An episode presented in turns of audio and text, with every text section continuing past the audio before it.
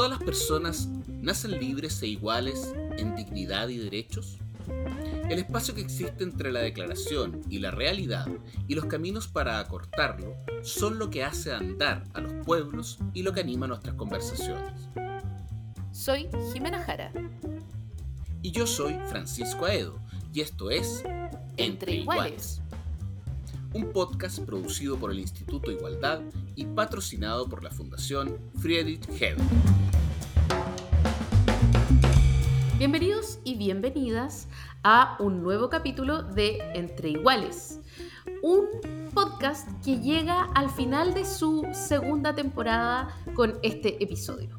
Eh, Vamos a, después de las fiestas de fin de año, vamos a tomarnos un receso para volver recargados de pilas, como la mayoría de las trabajadoras y los trabajadores de este país. Así que para cerrar este episodio eh, y todavía con los sones de la victoria del de, eh, presidente electo Gabriel Boric, eh, vamos a conversar sobre las emociones, no las emociones que nos embargan en este momento, sino las, las emociones que eh, logran definir los derroteros en la política y que han tenido muchos ires y venires en este año. ¿Cómo estás, Francisco Aedo? Bien, Jimena Jara, yo estoy bien, eh, considerando que tuvimos no sé cuántas elecciones en el último año y medio, pero que la última por lo menos se ganó con mucha tranquilidad, así que Bien, bien, ¿qué, queda por decir? Pero efectivamente, eh, este es nuestro último capítulo de esta temporada y es eh, interesante hablar respecto de la comunicación, la narrativa, el progresismo, el futuro de la democracia. Yo creo que son diferentes temas que, que vale la pena conversar acá, como para empezar a mirar hacia el futuro también de qué es lo que va a ocurrir en los próximos cuatro años, qué es lo que va a ocurrir también si estaba en una especie de sociedad en tránsito, recordemos que la Convención Constitucional el próximo año entra en tierra derecha, absolutamente, o sea, hay hartas cosas que se vienen. Sí, entonces, nada, yo quiero, quiero saber, por ejemplo, no, no solo en los cuatro años, sino que en los próximos meses, en las próximas semanas, mm. cuando ya hay que empezar a tomar decisiones eh, sobre cómo articularse más con el centro político, ¿no? Eh, cómo va a ser leído eso entre el mundo más más eh, originario mm. del presidente electo. En fin, porque, hubo, porque hubo de alguna manera una lucha por la moderación, es algo que también efectivamente se dio desde la primera a la segunda vuelta. hay, varias cosas que están ahí pendientes, por decirlo de alguna manera. Bueno, para conversar de esto y de otros temas, estamos con eh, Antoni Gutiérrez Rubí, un asesor comunicacional, consultor político, escritor español, fundador y director de la consultora Ideograma, y bueno, es un profesional que presta servicio de comunicación y asesoría tanto en España como en Latinoamérica, ha sido columnista y también colaborador de medios como La Vanguardia y El País de España. Así que con él vamos a conversar en este próximo momento. Vamos. Bueno, y para conversar de lo que veníamos ahí reflexionando con Jimena, estamos entonces con Anthony Gutiérrez Rubí, eh, a quien agradecemos por estar en este podcast Entre Iguales. Y para ir directamente a la mm, primera pregunta, yo, a ver, Anthony, el malestar social parece ser como un signo de nuestra época.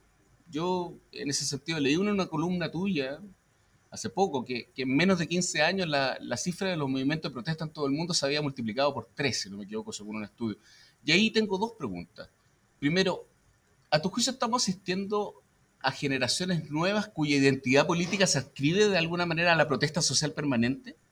Y dos, de ser así, ¿cuáles serían los resguardos que debería tomar la, la, institucionalidad democrática y la democracia propiamente tal? Eso, Antonio.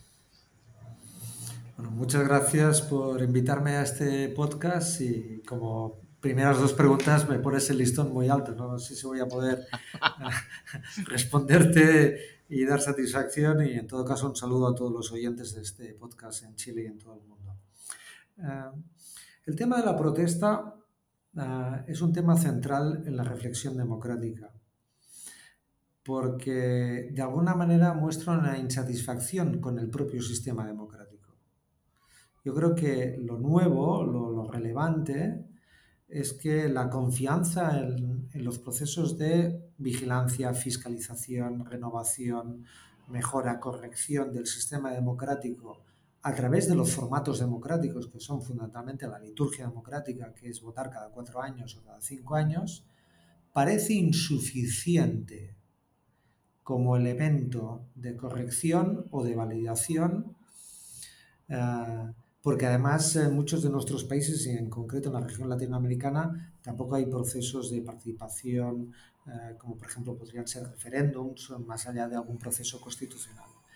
Es decir, cuando la democracia solo te ofrece la oportunidad de, tener corrección o validación a los ciudadanos en el proceso electoral, eh, y además no da suficientes respuestas a muchos de los nuevos retos, pareciera que la oferta democrática o la propuesta democrática no es capaz de atender ni de, eh, digamos, eh, mm, asimilar eh, los procesos de desafección o de, preocupación o sencillamente de,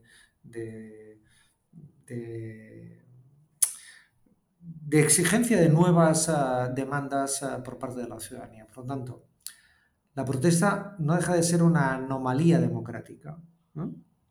Yo creo que esto es un derecho, evidentemente, como el derecho a manifestación, el derecho a la libertad, pero la expresión continuada de la participación política en forma de protesta no deja de ser, a mi juicio, una cierta anomalía del sistema democrático, no de la gente, del sistema democrático.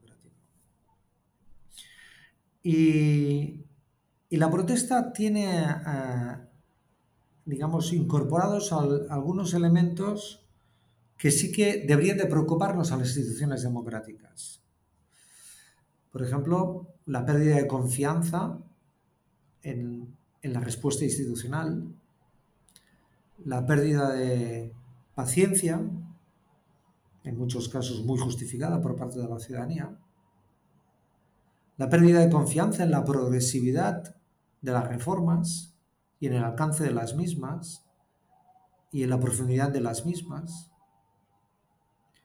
En el fondo expresa un, rechazo y una alerta al sistema que puede introducir elementos de una ah, excesiva excitación de la vida democrática. ¿no? Y cuando digo excesiva excitación, no porque la situación me parezca eh, negativa ni positiva, sino que a mi juicio los grandes cambios, por ponerte un ejemplo, o los retos a los que se tiene que enfrentar Chile, y más, por ejemplo, este nuevo gobierno con ese nuevo presidente y su agenda de cambios, va a necesitar tiempo, va a necesitar alianzas, va a necesitar acuerdos, Nada se podrá resolver de manera inmediata. Es evidente que va a haber una agenda de cambios y hay un programa muy exigente. Pero nada que queramos que sea profundo se resuelve de la noche a la mañana. Y eso, eso va, a tener que, estimular mucho la confianza democrática, la paciencia democrática, lo digo como una virtud, no como un defecto. ¿eh? Entonces, estas eh, nuevas generaciones o esta, esta última década de protestas continuadas, quizás nos han, ah, han alimentado una cierta adolescencia a la política que ahora ah, muy probablemente también tenga consecuencias en la gobernabilidad ah, del país. Justamente a propósito de lo que dice Antoni, hola, por cierto. ¿Qué tal? Qué gusto volver a verte.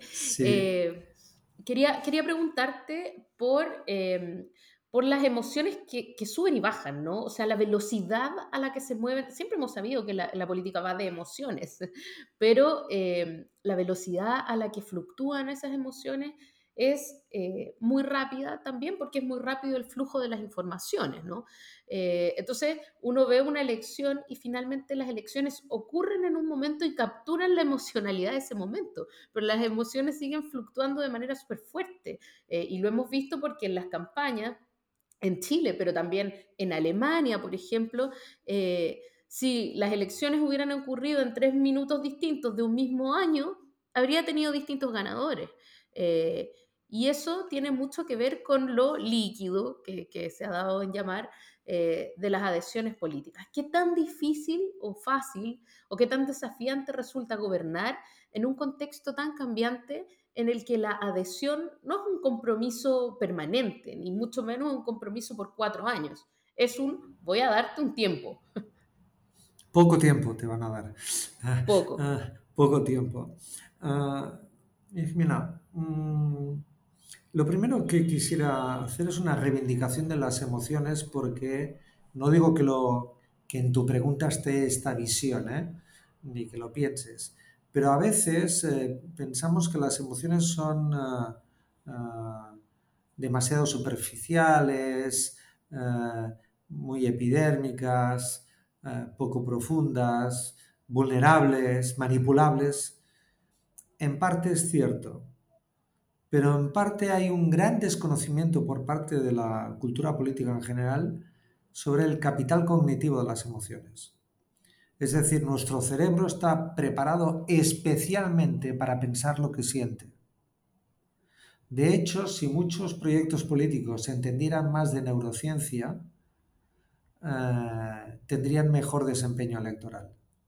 Hoy ya no se puede gobernar ningún país sin entender el capital cognitivo de las emociones, que es materia prima cognitiva básica y sobre la que construimos nuestros fundamentos cognitivos. Por lo tanto, primero, una enorme reivindicación al conocimiento emocional de nuestro cerebro y de, de, nuestra manera de ser humanos.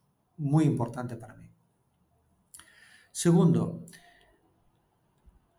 al mismo tiempo que digo esto, es evidente que la política democrática sobre todo la que quiere transformar, no la que quiere surfear.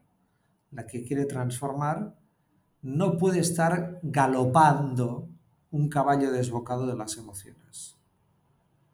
No las puede ignorar, pero a la vez no las puede sublimar o no puede convertir el capital cognitivo emocional como la fuente única y prioritaria y primogénita digamos, en la arquitectura de lo que sería un gobierno democrático, una política democrática o un proyecto político.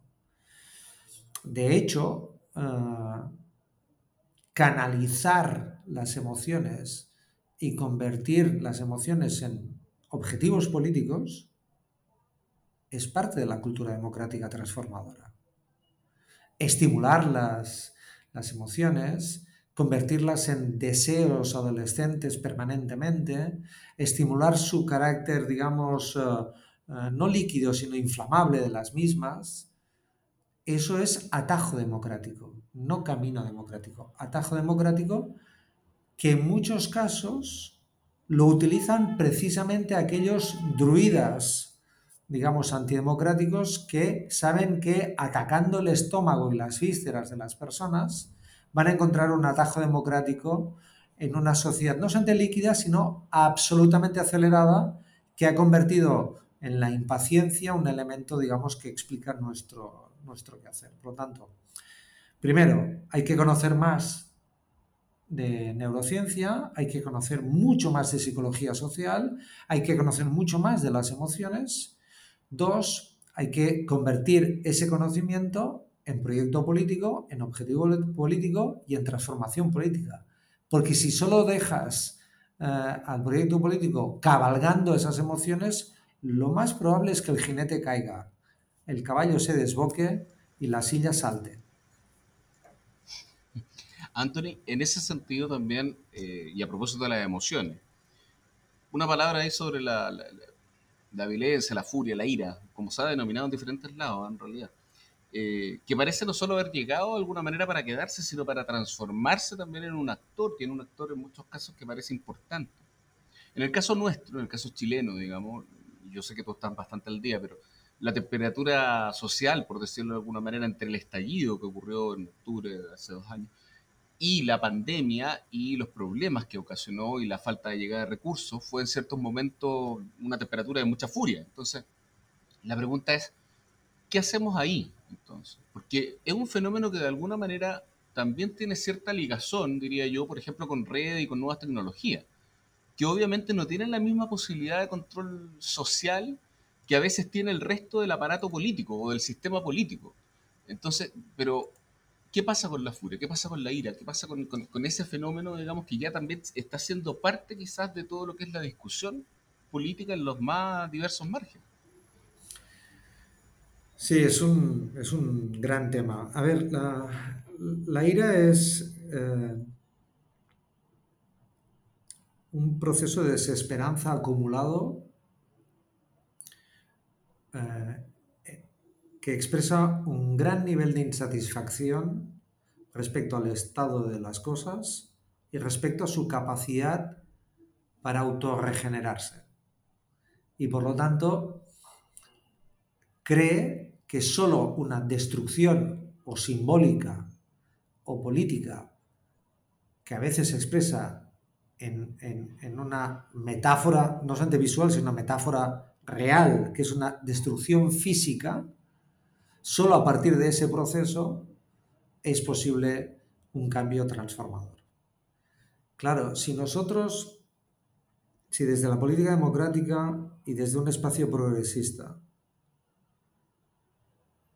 no somos capaces de canalizar, integrar, hacer posible que las demandas de cambio, de transformación y de regeneración encuentren, digamos, un espacio de fertilidad, o si no, la ira es como, como un agua desbocada de un cauce. Va a salir. Entonces, eh, cuando no eres capaz de integrar la demanda social, la respuesta iracunda de desesperanza y desconfianza se lleva por delante al sistema democrático. Y se lo lleva además de una manera ah, que en algunos casos roza el nihilismo democrático, ¿sabes? Eh, yo creo que, este es un, gran desafío. Entiendo además que, que, hay muchos tipos de violencia. Mm, y, no quiero con, ello hacer una mirada, a, ¿cómo te diría?, justificatoria a ningún tipo de violencia política, ni, de la institucional ni de ningún otro tipo. Pero estos procesos de, destrucción, ¿no? aunque parezcan pequeños, ¿no? en algunos casos han sido realmente nada, pequeños, sino muy, muy, muy reveladores, muy trascendentes, lo que hacen es bloquear la capacidad de renovación y de transformación a través de la reforma. Y esto sí que es un desafío democrático tremendo. Cuando la reforma no es suficientemente atractiva ni soluciona suficientes los problemas, el atractivo de la destrucción está cerca, sobre todo en aquellos sectores más desesperanzados y desconfiados que pueden rozar el nihilismo y que no ven en la democracia una respuesta a sus demandas. Ah, hay que recordar que, que nos tiene que llevar a una gran reflexión, en el caso de Chile y en otros países, eh, cuando casi la mitad de los compatriotas de una nación no participan de un, sistema, de un proceso democrático, ¿no? Pues eh, es que la democracia no solamente no los contiene, sino que no les compete ni ven en su participación eh, ningún vínculo con su destino personal. Cuando la mitad de la población cree que el destino colectivo no tiene nada que ver con el destino individual, hay un problema muy serio de fundamento democrático.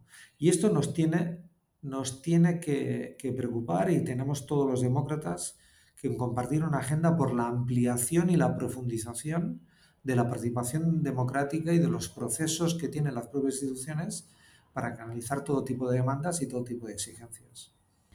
Eh, esta pregunta podría ser un balazo en los pies eh, a quienes estamos permanentemente pensando en la comunicación política como un gran capital, pero te la tengo que hacer igual porque eh, parte del descontento o parte de las causas que se han dado para el descontento, justamente este mundo que siente que esta democracia representativa no les compete, es que no les ofrece soluciones reales a su mundo y que está muy centrada justamente en los grandes temas de la comunicación, ¿no? En cómo se muestra, eh, en cómo es percibida, en las consignas, en el marketing, eh, y que eso le resta, por un lado, sinceridad a la comunicación y por otro lado, eh, mm, las personas, los, candidatos han preferido estar en los canales o han preferido estar en las franjas o han preferido estar en las redes sociales eh, y, a que estar en el territorio. Y ahí yo te quiero preguntar cómo equiparamos la tremenda importancia, sin duda capital,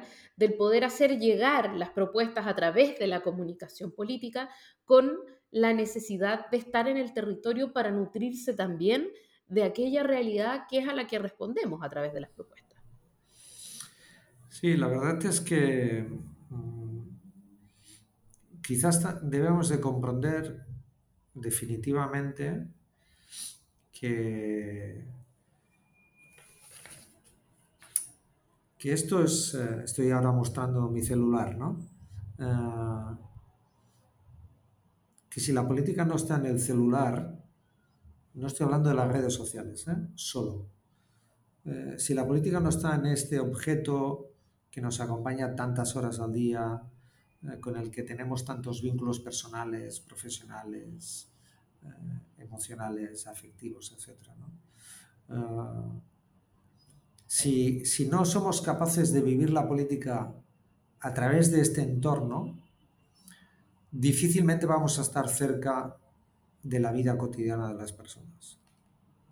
Por lo tanto, esta es una dimensión que para mí es muy, muy muy relevante y es que hoy si queremos hablar del metro cuadrado de las personas y de la vida cotidiana de las, personas, inevitablemente tenemos que tener estrategias, formatos, contenidos, dinámicas, eh, entornos eh, asociados a la movilidad eh, personal y a los dispositivos móviles. Creo que no hay otro camino. A la vez, eh, esta política de la proximidad y del metro cuadrado, que yo siempre defiendo este concepto de micropolítica, eh, eh, necesita, como el árbol de Boric, si me lo permitís, ¿no? raíces muy profundas, porque solo los árboles que tienen raíces profundas pueden tener ramas frondosas y troncos robustos y alturas, digamos, suficientes para cobijar eh, toda la vida que, alrededor de un árbol hay. Entonces, me parece que, la capilaridad social que tiene que ver con una vivencia de la política en el territorio, le da una consistencia al tronco, al árbol, a la, a la comunicación, a un proyecto político enormemente robusta. Si no, es probable que sean proyectos políticos con pocas raíces.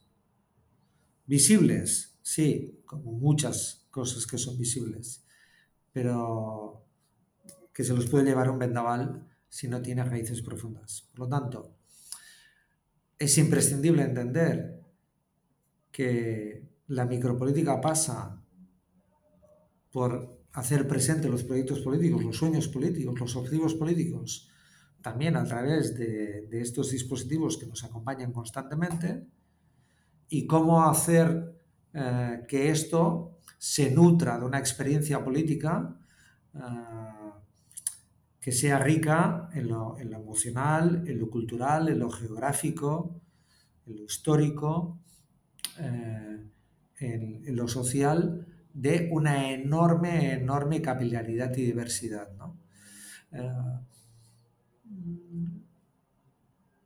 Los proyectos políticos que no se nutren eh, de, una gran fricción y de un gran rozamiento con el territorio eh, acaban encerrados en cuatro, en cuatro paredes. Entonces, eh, yo creo que, que para cualquier proyecto político renovador y transformador, la necesidad de capilaridad en el territorio, en Chile, por ejemplo, que tenéis más de 8.000 kilómetros ¿no? de, longitud como nación, va a ser también un gran desafío, ¿no? Como, como hacer, digamos, muy capilar, ¿no? muy territorial, muy, muy elástico, muy profundo la relación entre los territorios, los municipios, las comunas, ¿sabes? Eh, las regiones y, y el gobierno. ¿no? Aquí hay un gran desafío. Anthony, yo te quería preguntar ahí también, ya que, ya que te metiste ahí en el tema de política interna, vamos, vamos a tratar de... No, ya salgo, ya salgo enseguida, salgo enseguida. No, no, no, no, no, ya te metiste, así que vamos, sigamos. No, lo que pasa es que te quería preguntar algo que, que, que, yo sé que tú también has tocado en algún momento y creo que lo he alcanzado a conversar cuando conversábamos a, a, propósito de esta entrevista, ¿no? Del tema del progresismo. Yo tengo una duda ahí sobre el tema del progresismo.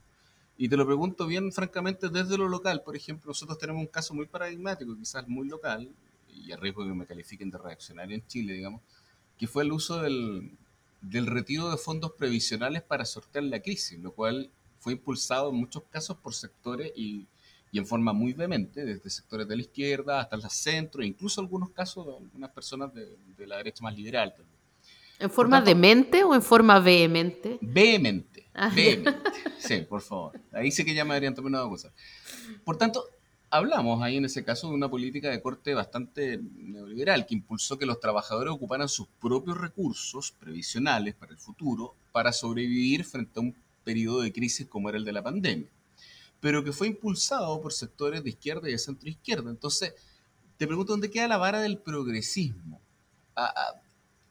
Y te lo pregunto en este sentido, porque esto es lo que tú has planteado, así como Bobbio también lo planteó en algún momento, si acaso va más por el lado de la templanza, de la moderación. Mm. Ejemplifiquemos a las últimas dos o tres semanas, ¿no? Acá tuvimos dos candidatos que representaban en principio eh, los sectores más cercanos quizás a los polos de izquierda y de derecha, pero que para una segunda vuelta debieron girar hacia una moderación.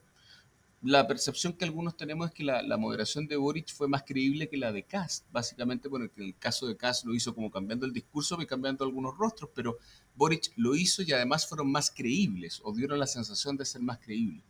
Pero no hay de alguna manera en ese sentido, y ahí, por ahí va la pregunta, como una especie de carrera por la moderación también. Hmm. Y hoy día a lo mejor la moderación no tiene que ver quizás más con ciertos sectores que en forma clásica fueron considerados o serían considerados como lo que fue el progresismo hace algunas décadas. no sé si te voy a sorprender lo que te voy a decir, pero ah, yo, honestamente pienso que, que una propuesta progresista tiene que ser necesariamente moderada. Y, voy, a, voy a matizar y ampliar lo que quiero decir. Ah, ¿Por qué tiene que ser moderada? Ah, primero porque, como decía el poeta León Felipe, lo importante es llegar todos y a tiempo. Llegar primero y sin nadie no es suficiente. Por lo tanto, vas a tener que moderar para tener una capacidad inclusiva, ¿de acuerdo? Que permita que muchas personas entiendan, comprendan, acepten tal o cual medida para conseguir que llegue una mayoría irreversible. Ojo con esto.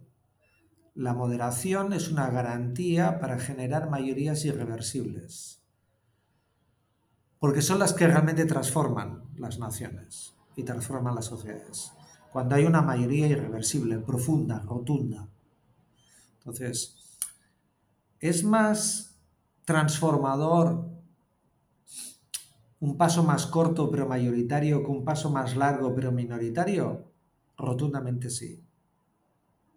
Rotundamente sí, mucho más transformador. El objetivo de una política progresista es conseguir mayorías irreversibles. Y para eso la moderación es importante. Segundo, es importante la moderación cuando tienes el país dividido. Dividido entre los que votaron y los que no votaron. Y dividido entre los que votaron. Y es cierto que Chile ha habido una victoria clara y rotunda, pero también hay una profunda división política. Por lo tanto, si quieres gobernar para los que no te votaron y quieres gobernar para los que no fueron a votar,